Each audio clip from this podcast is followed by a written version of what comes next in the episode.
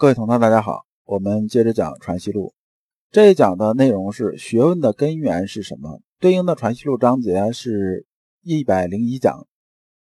我们还是带这个问题啊来听这一讲。一、朱子晚年承认自己的学问方向有错误，给我们启示是什么？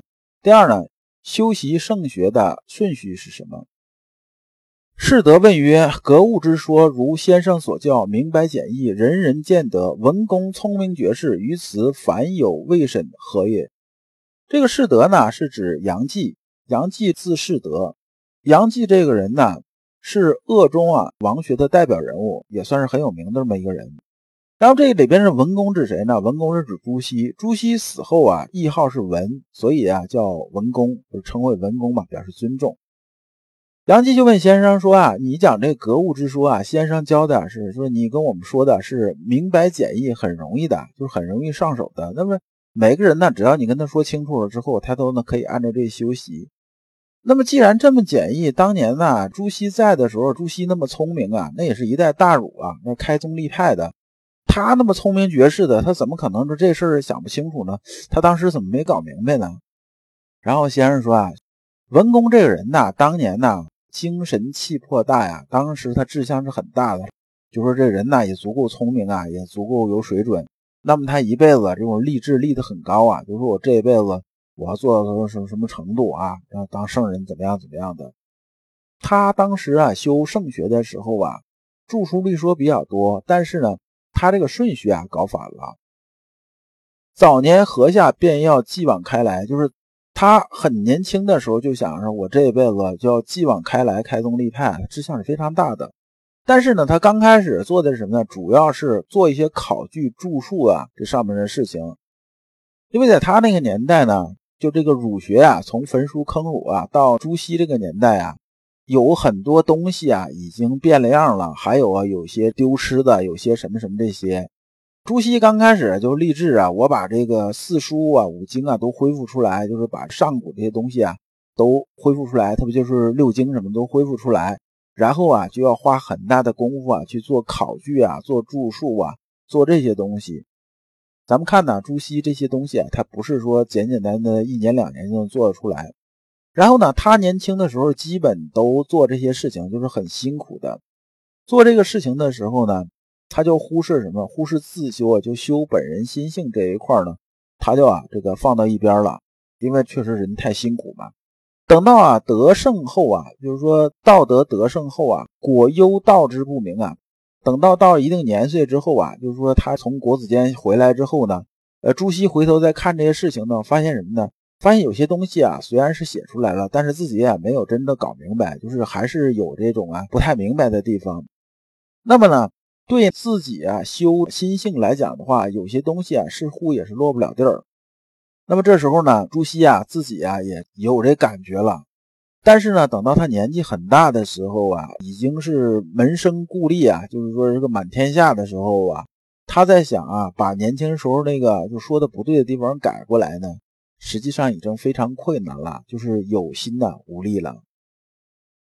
那么，如果当年啊，朱熹啊不这么做呢，如像孔子一样啊，孔子当年是什么呢？是如孔子退休六级，删繁就简，开示来学，亦大断不费甚考索。孔子啊，跟朱熹啊走的路不一样。孔子刚开始是入世的，讲的入世这件事儿，就是周游列国嘛，然后带弟子啊。等到到一定年纪了之后啊，就相当于咱现在讲，差不多该游历都游历了，该有的阅历都有了。然后呢，他才坐下来开始做学问，就是三书六经来做这件事情。而朱熹呢，做这个方向啊，完全是反了。他刚开始是干的什么呢？干的就是搞山术啊，搞学术啊，搞著作、啊、写东西这些事情。等到把这些东西搞完了之后，回头才开始什么呢？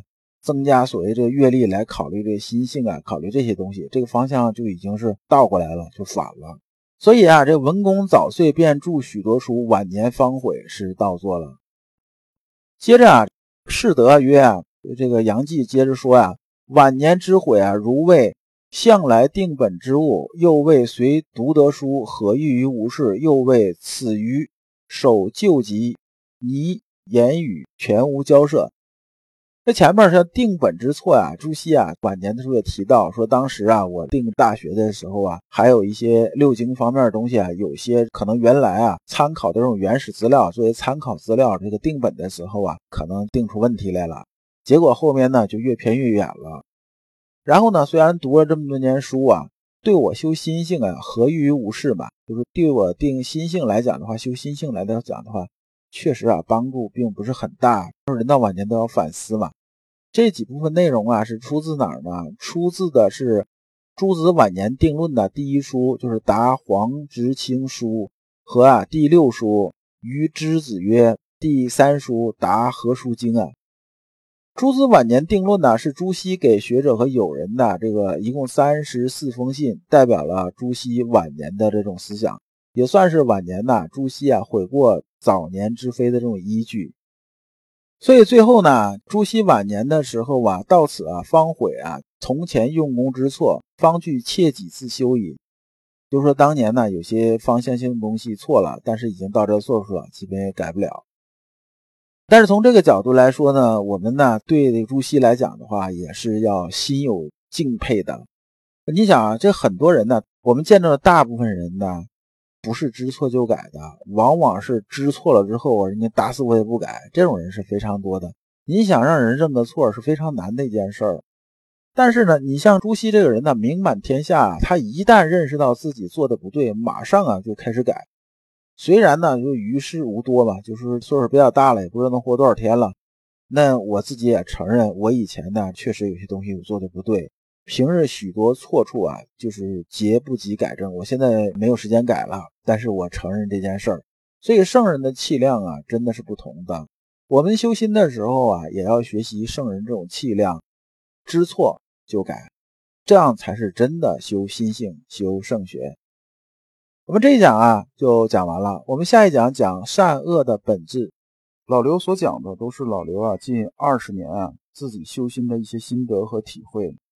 老刘一直相信，修身之道在于互相印证，同道为鉴，共同进步，是我们修身的必由之路。相信诸位同道也是有了一些收获。如果您想获得更多的心学内容，或者想直接与老刘交流，可以加老刘的微信。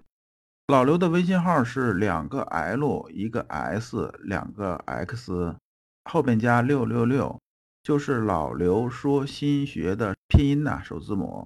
加三个六，你能在和老刘在线交流的同时，还有机会进入我们的心学修行微信交流圈子。今天的内容啊，到此结束，感谢诸君。